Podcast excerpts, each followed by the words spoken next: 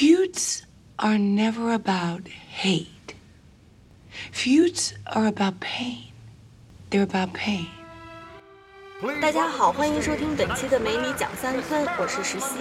大家好，我是 Elmer。我们今天继续聊一下美剧《宿敌》，英文名是 Feud，F-E-U-D。宿敌由美国恐怖故事的鬼才制作人 Ryan Murphy 制作，由 Jessica Lange 还有 Susan Sarandon 共同出演，一共八集。在我们那个节目录制的这个期间呢，就是这个剧被艾美提名了十八项奖，西部世界二十二项，那第二名就是咱们的 Field 宿敌，一共十八项艾美奖。那我们其实是特别高兴，Field 能拿到这么多的提名。嗯很多人其实都不是说特别了解这个剧，而且尤其是对于这两个女女女主人公哈，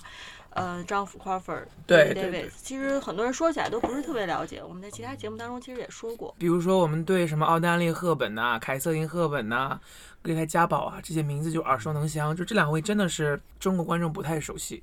我那天看一帖子特有意思，就是说这个东西，这个片放在中国的语境里，想象一下，基本就是范冰冰和章子怡各自各自过气，就是放在在当下的，就未来的中国，对，当他们过气以后，真的是有点这样的感觉。就二十年之后，他们俩很有可能拍一个。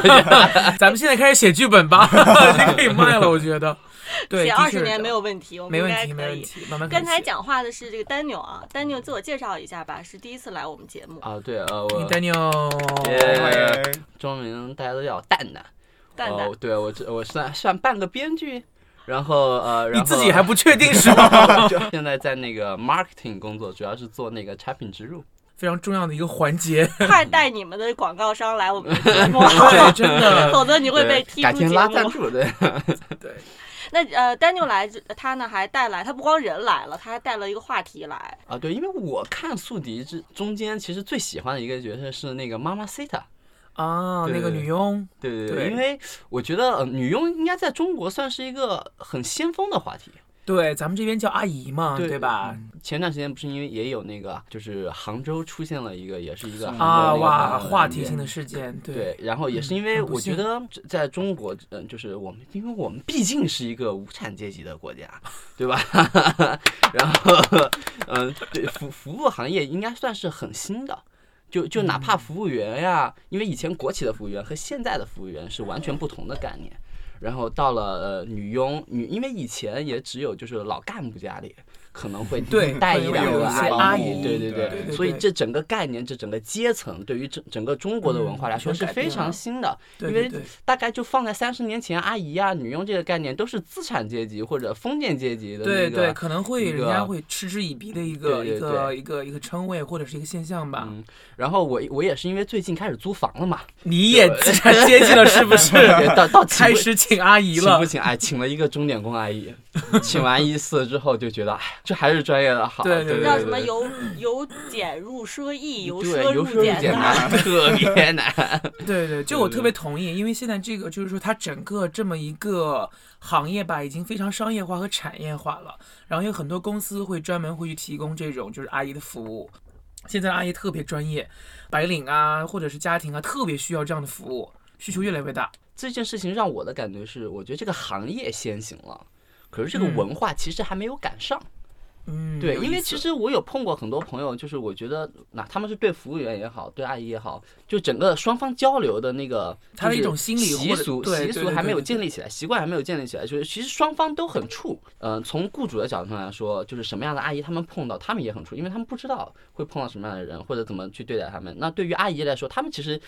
也很担忧，就是不知道应该怎么对他们的上司，因为毕竟是衣食父母嘛。对，所以就是这个线在哪里？我觉得其实 Field 给了我们一个特别好的参考。嗯，咱们可以回顾一下到《Field》里面这个妈妈 Sita 和琼克劳夫 John Crawford 的这个两个人的互动是怎么样的啊？哪段互动是大家印象最深的？我觉得最深的是 一开始的时候，管家不是那个妈妈 Sita 帮他去买各种各样的书，那个 John Crawford 他要去找那个就是咱们现在说的 IP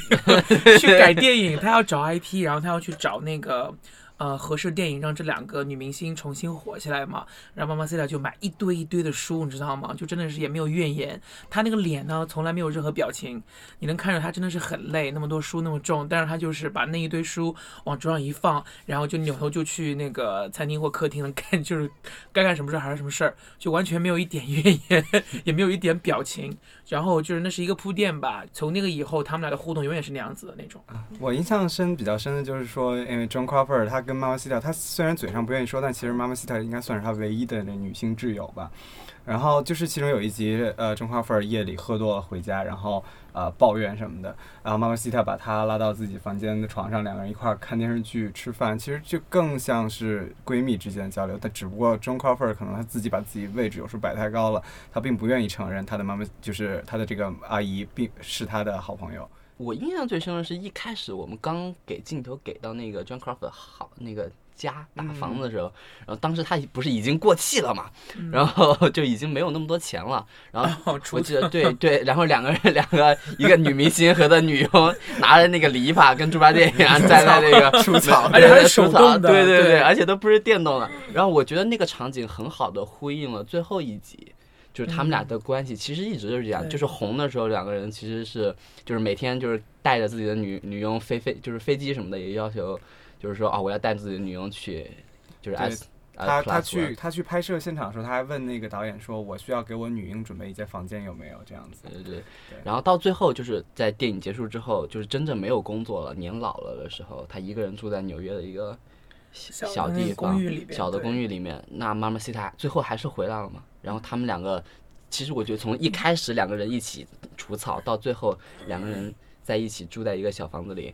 他们的那个环，就是他们俩的关系，其实从一开始就已经奠定了是这样对对对一个患难与共的关系。真的有点相依为命的感觉。好像刚才三位说的，总体上来说是对妈妈 Sita 和张 Crawford 这个关系，其实是一个相对来说比较积极的、比较温暖、很温馨的一个关系哈。但是在当中，他们其实有一个特别大的一个冲突，一个一个分手的一个瞬间，我们可以看一下这个这个片段啊。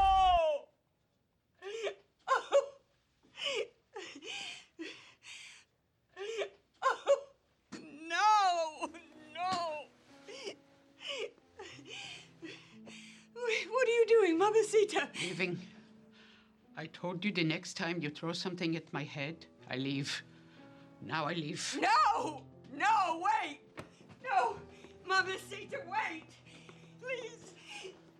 You can't leave me now. Not after what 那 they 个 John Crawford 的表情，他整个那个肢体动作， 就是实际上你看他实际上心里他是还是个自私的人。当他在听到一个非常就是让人让他自己非常震惊震惊的一个一个新闻的时候吧，他完全没有考虑到妈妈 C 的的存在。他就忘了他在就忘了他在哪儿了，就完全顾着宣泄自己的情绪了，你知道吗？但是他那个花还真是不偏不倚的，正好摔在他的妈妈 C 的旁边，就说明他心里潜意识里边是不是把他当做一个出气筒？就怎么那么就怎么就那么巧，就是说你会向他去扔那些东西，你知道吗？然后这也就是这是一个小细节，说明了他一生里边跟妈妈 C 塔做过同样的事情，做过多少次。啊，这个其实是有背景的，就是在这一次扔花瓶之前，其实那个呃，John Crawford 在给妈妈西塔扔过之前扔过一次，对，扔过他一次生气的时候扔过一次。，然后那个妈妈西塔当时就已经说过了，说你要是再往我扔一次，我就走。所以在在这一次的台词里才会说你现在不用我扔了，这是第二次，所以我要走了。对，我觉得这是一个特别体现特别好的一个地方，就是我觉得妈妈西塔虽然作为 John Crawford 的一个好友，一个下属，他的女佣，他但是他自己的内心是有很很清晰的底线的，就是他自己的线是有性格的画的非常清晰的。就他说啊，就是哪怕你是 John Crawford，我们俩在一起那么多年了，你跨过了这条线，我说走就走，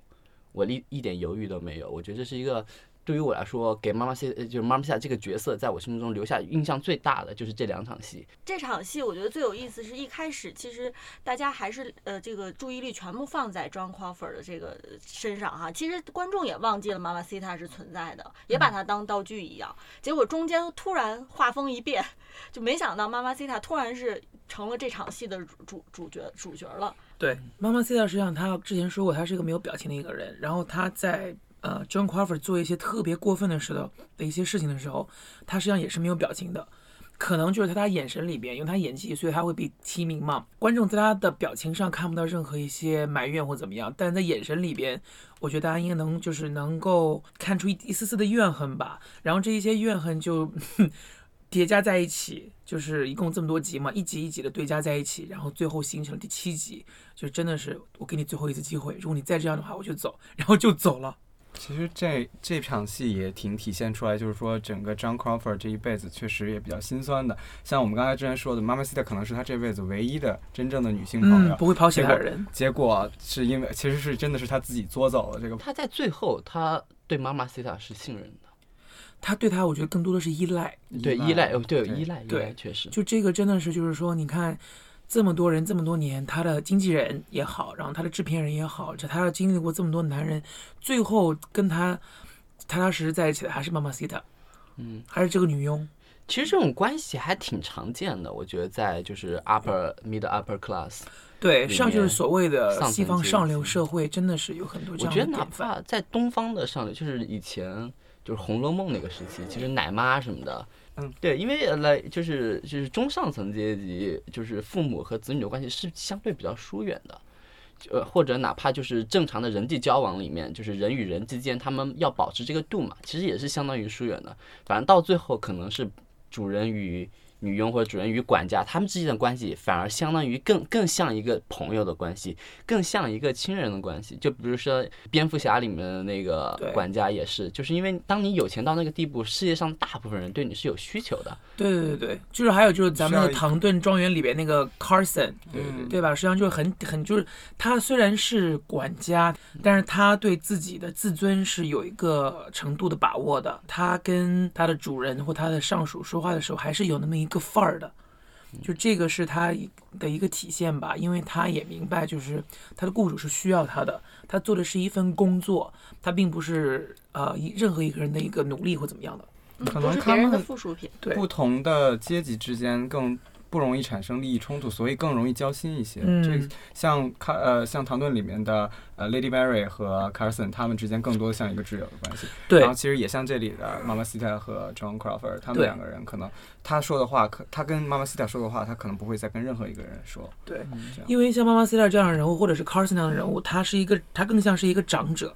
他年龄比他们的那些雇主要大，在他的生命里边，在他的世界里边，有些东西是他看得很清的，所以他们就在在这这种影视剧里边，还有就是在 Field 里边，经常会有时候就是说妈妈 C 会去劝 John Crawford，用他的一种方式去劝他，去教诲他。我觉得这更是一种那种良师益友的关系。其实像管家呀，或者像那个 maid 呀，放在现代，他其实算管理型人才。的确是，你像你像唐顿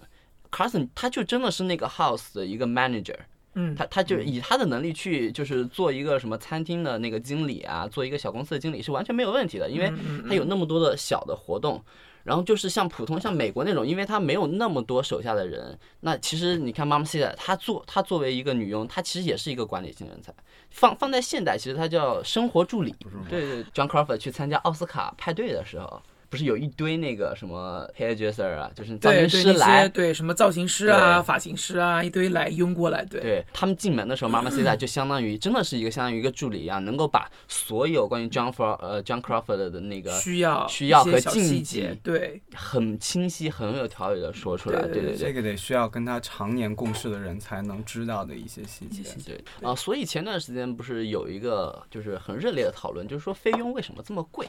嗯，就为什么呃有有些人就是为什么好的阿姨你要付过万的月薪，就好多白领都达不到嘛？我觉得还是一个观念的问题。就中国人很多人很多人还认为一个阿姨或者一个女佣就是一个清洁工阿姨啊，就是只是做清洁。可是真正的有意义上高品质的那个女佣或者管家，他们真的是帮你管理一整个家，事无巨细。对对对，对，所以他们以他们的能力，以他们的那个就是积累，他们是拿得起，比如说月薪过万、月薪两万的。说到这个月薪啊，其实之前七月份特别火的这个新闻，大家为什么特别关注？就是有传闻说是可以把这个菲佣在大陆境内的这个工作给他们的月薪可以达到一万，月薪一万三。啊，这个我查了一些资料，其实二零零七年的时候，这个月薪大概是三千块钱。呃，那你除了要付这个菲佣三千元的这个月薪之外，你还要负责他的吃住，对吧？然后他的这个呃从菲律宾海外飞到中国的机票钱啊，还有他体检费、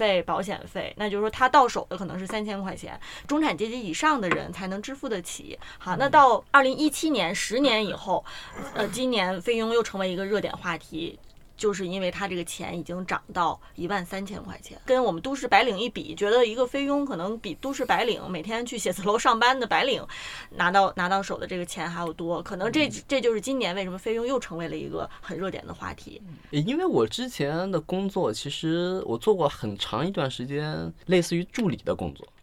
对，给我给我的感觉是，就是我光在工作的层面作为一个助理，其实是很累的，因为你作为一个助理，你永远是背锅的那个人。对，这个是。对对对，永永远不是主人家犯了什么错，永远是你没有考虑好，永远是你要安排好所有的事 情你做。的不周到。对对，永远是你周不周到的问题。我觉得就光在工作层面上，你作为一个助理，其实已经很难了，就已经有很大的压力。其实作为生活的助理，他的压力是一样的呀。其实说到背锅这个，刚才 Daniel 提特别有意思，因为像那个妈妈 Cita，她一开始 Elmer 说你印象最深的是她其实是挑的这个《蓝龟经变》这个书对给了张 Crawford，吧？对对对那最后这个电影成功了，大家说哦都是因为张 Crawford。如果说这个电影没有成功，我估计张 Crawford 回家就说都是你挑的这个书。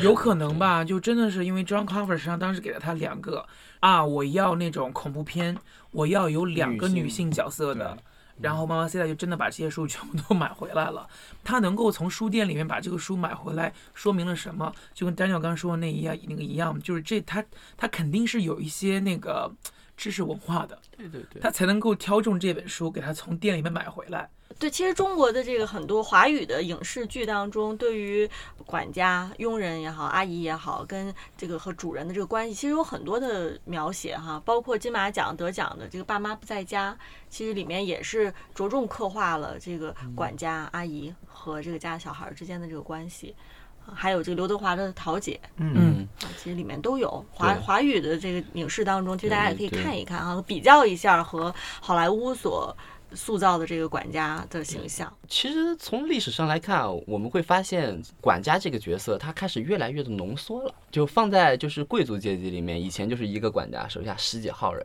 所以他真的就是纯管理。然后到了那个近代的时候，比如说上海，就是老上海的那个时期，家里一个阿姨手下可能就几个人了。然后他就是那个时候就开始，其实有需要有更多的那个 down to earth，就是有更多实际的 practical 的一些知识，对对对。然后到现在我们就会发现，因为现在就很少发现一个人家里会有十几个人的这种情况了。嗯就我们就发现之前十几个人的活儿，到最后都浓缩到一个人身上了。现在就是你请一个女佣，你会期待着有半个家庭教师，对吧？半半个管就是为什么很多，人当时会请那个菲律宾女佣，对对对，心里还抱抱着一种心理，就是说，哎，这个女佣说不定可以教我孩子英文。结果这些孩子出来以后全部是菲律宾口音。对对对。其实从这个马马西塔，我们能衍生出这么多话题哈，就说明马马西塔这个角色塑造其实是特别成功的，能让我们产生很多这个衍生出去的思考和想法哈。对，希望他得奖，确实，的确他这个提名。确实实至名归。我觉得实至名归。嗯对，其实她是也是一位年龄很大的女演员了，她的真名叫 Jackie Hoffman，、是一位呃听姓氏来说应该是一位嗯犹太人德裔德裔的犹太人呃德德裔犹太的这样嗯白人女性这样子，但是她塑造了一个这个一个拉丁裔的这样一个女佣的角色，包括她甚至连口音都模仿，口音都模仿的非常像，模仿的非常的像那个就是西域人士。对，没，错。然后包括她的整个的装束，当当然了，这个装束可能更多归功于其他的那些呃 crew 里的其他的工作人员。嗯就是这位女士，她其实已经在好莱坞打拼了也很多年，但是她也是一直从事这种小角色配角的，因为我们也可以看出她并不是一位呃样貌非常出众的女性。所以就是这个应该也算是她职业生涯的一大突破。对我看了一下 IMDB，她真的是打拼了不少年，然后但是也没有出演过一些特别重要的或在特别大体量的电影里边出出那个出现过。就真的是一点一点的积累，然后磨练他的演技，然后基本上演的都是一些这样的小角色。嗯，好像那个什么小孩的那个什么迪士尼频道里边的一些那个儿童剧，他也演过，对吧？然后那个情景喜剧，他也演过配角。他就是他不是一个明星，他是一个演员。Miss Jones, 哦从这个角度来说，我觉得 Ryan Oh, Murphy 也算是 startled 他 me, 的 Mamacita. 明星嗯，算吧，看 What's。going on? I asked you to wake me at five thirty. They're announcing the Oscar nominations today. Miss Jones, I want you to sit down.